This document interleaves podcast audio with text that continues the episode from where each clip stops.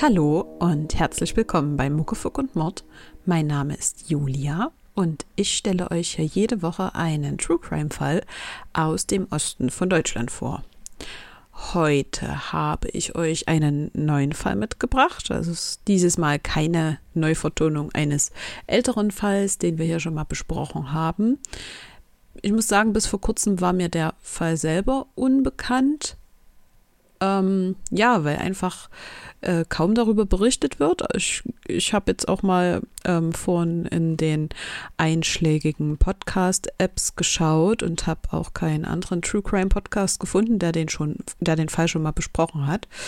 Die Tat jährt sich nächstes Jahr im Januar schon zum 14. Mal und ist bis heute nicht aufgeklärt.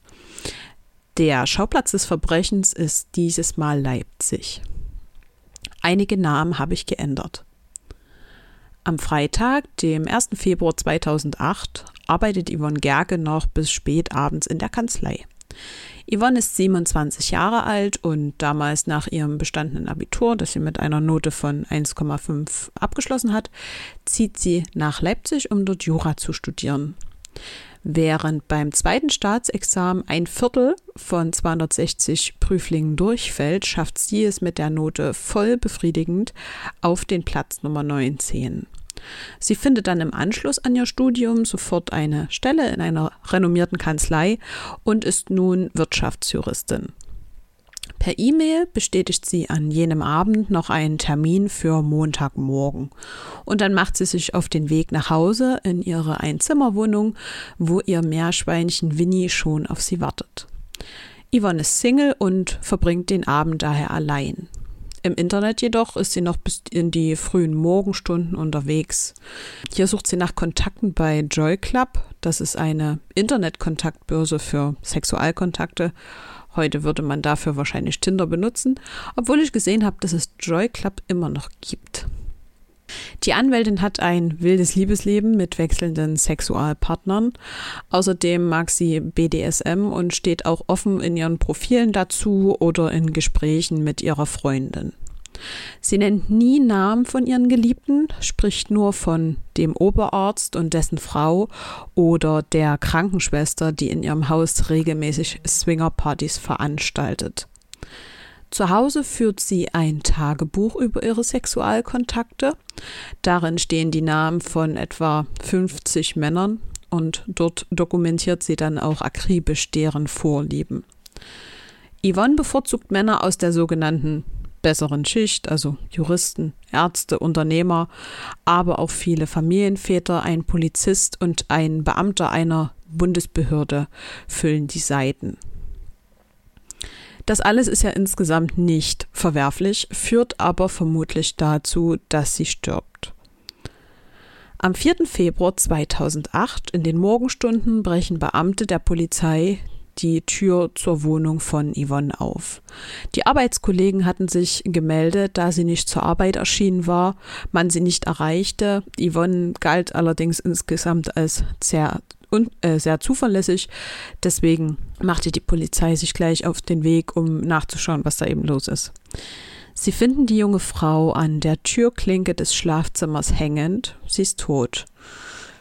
Aufgrund der ja schon seltsamen und fragwürdigen Umstände wird dann auch eine Obduktion angeordnet.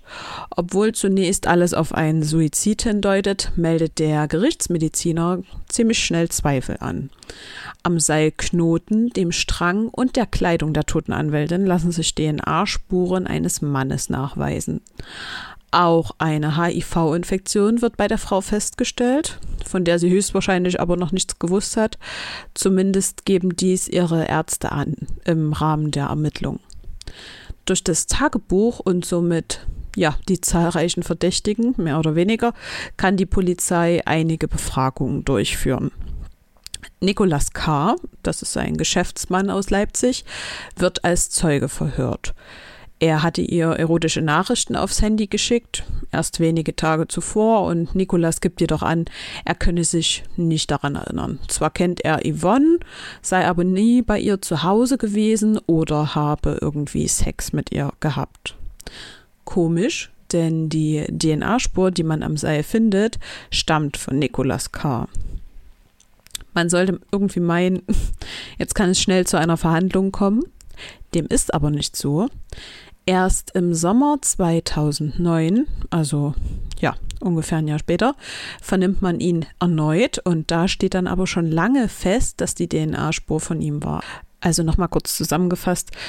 Yvonne stirbt Anfang Februar 2008. Dann kann man einige Verdächtige vernehmen äh, als Zeugen. Also es gibt in dem Moment noch keinen Verdächtigen. Man vernimmt erstmal die Zeugen. Dann werden äh, auch die DNA-Spuren ausge ausgewertet äh, und die DNA-Spur an Seil und Kleidung konnte eben dem Nicolas K. zugeordnet werden den man kurz nach dem Tod als Zeuge verhört hat. Aber erst im Sommer 2009 kommt es dann wieder dazu, dass man ihn vorlädt. Also da ist schon eine ganze Weile ins Land gegangen. In der Vernehmung im Sommer 2009 ist er wieder ein Zeuge und kein Verdächtiger. Theoretisch hätte die, hätten die Spuren am Seil ja auch von einvernehmlichen Fesselspielen stammen können. Er bestreitet allerdings auch wieder, so wie in der ersten Vernehmung, überhaupt in der Wohnung der Getöteten gewesen zu sein oder mit ihr Sex gehabt zu haben. Allerdings passt ja die Aussage jetzt so gar nicht zu den Spuren. Nicolas K. bleibt allerdings dabei und dann passiert erstmal jahrelang gar nichts und man stellt die Ermittlungen im August 2011 ein. Der Hamburger Rechtsanwalt Uwe Toben, das, ähm, der vertritt Yvonnes Mutter, legt äh, dann dagegen selbstverständlich und völlig zu Recht Beschwerde ein. Und Yvonnes Mutter sagt damals in einem Artikel im Stern, ich habe das Gefühl, dass der Tod meiner Tochter nicht vor Gericht soll, weil sie viele gut situierte Liebhaber hatte, die als Zeugen in Betracht kämen. Die Generalstaatsanwaltschaft in Dresden hebt dann nach Tobens Beschwerde die Einstellung wieder auf und weist die Ermittler in Leipzig an, dem Fall weiter nachzugehen. Die Behörde weiß in Leipzig weist außerdem den Vorwurf der Verschleppung von sich, also dass sie eben mit Absicht zu lange nichts tun. Aber nicht nur die lange Ermittlungsdauer stimmt irgendwie nachdenklich. Dem Anwalt der Mutter wurde außerdem auch das gesetzliche Recht auf die Akteneinsicht verweigert, um sensible Daten Dritter zu schützen, wie es heißt. Der Strafverteidiger hat so etwas in seiner 40-jährigen Laufbahn als Anwalt noch nicht erlebt. Er zieht also vor Gericht, das Landgericht Leipzig gibt ihm Recht und er erhält endlich die Akteneinsicht, die er ja auch braucht, um ja ordentlich arbeiten zu können. Erst 2013 kommt es zu einer Anklage gegen Nicolas K. wegen des Vorwurfs von Körperverletzung mit Todesfolge. Jedoch ist der Ausgang nicht so wie vielleicht erhofft. Der Staatsanwalt Thorsten Naumann ist davon überzeugt, dass es kein Suizid von Yvonne gewesen ist, jedoch fehlt ihm so ein schlüssiges Bild, was in der Wohnung überhaupt geschehen ist. Er plädiert dann also erstmal auf einen Freispruch. Und auch der Anwalt von Nicolas K., Klaus Schwarzkopf, sagt, dass in diesem Fall die Lücken einfach viel zu groß sind, um da jetzt äh, von einer Schuld seines Mandanten sprechen zu können. Vor Gericht gibt es schließlich noch zwei weitere Verdächtige, die mit dem Fall zu tun gehabt haben könnten. Mark und Gerald werden sie genannt, laut Tagebuch 6 Partner Nummer 45 und 46. Sie hatten erst wenige Wochen zuvor mit Yvonne eine Orgie gefeiert. Yvonnes Freundin sagt vor Gericht aus, dass die beiden ihr die Atemkontrolle und Fesselkünste hatten näher bringen wollen. Vielleicht hat sie sich am Abend des 1. Februar 2008 auch mit ihnen getroffen oder nur mit einem von beiden, keine Ahnung. Fest steht, dass weder Mark noch Gerald aus, als Zeugen gehört, gehört werden konnten. Ähm, die ermittelnde Kripo-Beamtin konnte keine Aussage darüber machen, wer die beiden Männer überhaupt sind. Also man hat nicht deren Identität feststellen können. So erhält dann eben Nicolas K. einen Freispruch vor Gericht. Bis heute hat es keine neue Gerichtsverhandlung gegeben und ich konnte auch nicht herausfinden, ob in dem Fall heute überhaupt noch ermittelt wird. Somit ist auch Yvonnes mutmaßlicher Mörder bis heute nicht gefasst worden. Liebe Leute, wir sind in der Nachbesprechung angekommen. Ich möchte hier die ja, möglichen Szenarien, was passiert ist, passiert sein könnte und alles drumherum nochmal so ein bisschen für euch aufdröseln. Ähm, für mich stellt es sich irgendwie so dar, dass es womöglich, ja, ich sag mal, drei Szenarien gibt, was denn mit Yvonne geschehen sein könnte. Szenario 1, Yvonne hat Suizid begangen. So hatte es für die Polizei ja auch anfangs den Anschein. Also sie scheint bekleidet gewesen zu sein.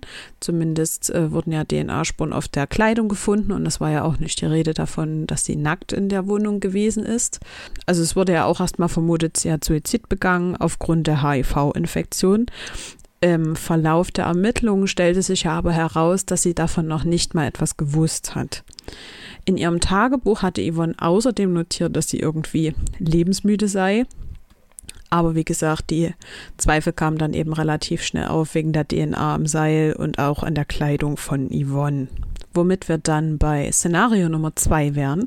Yvonne wurde von einem ehemaligen Sexualpartner ermordet.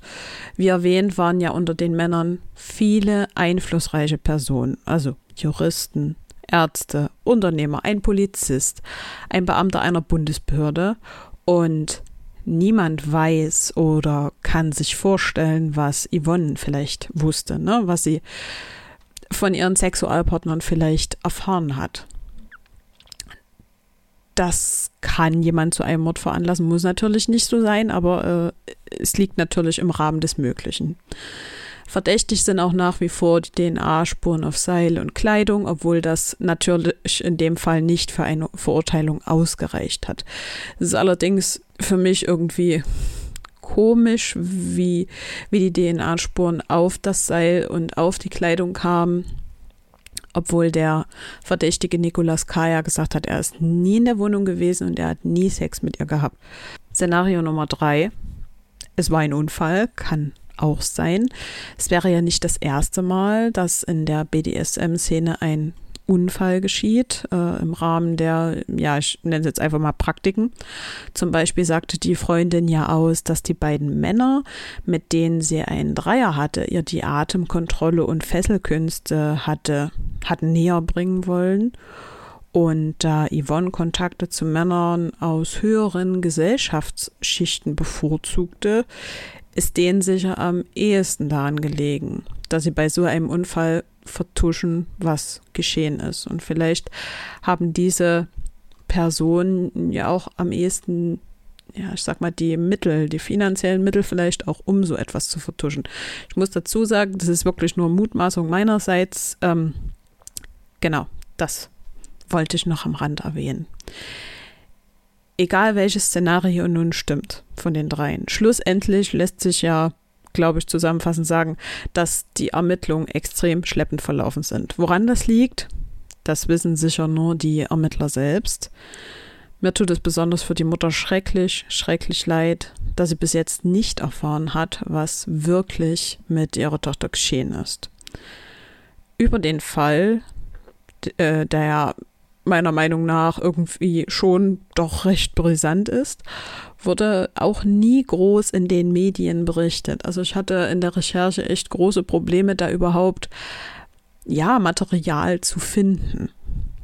Der letzte Artikel, der über den Fall, also der den Fall überhaupt erwähnt, ist am 18.06.2013 beim Stern erschienen und ich glaube, seitdem hat sich niemand mehr richtig dafür interessiert, was mit Yvonne geschehen ist, weil seitdem herrscht Funkstille.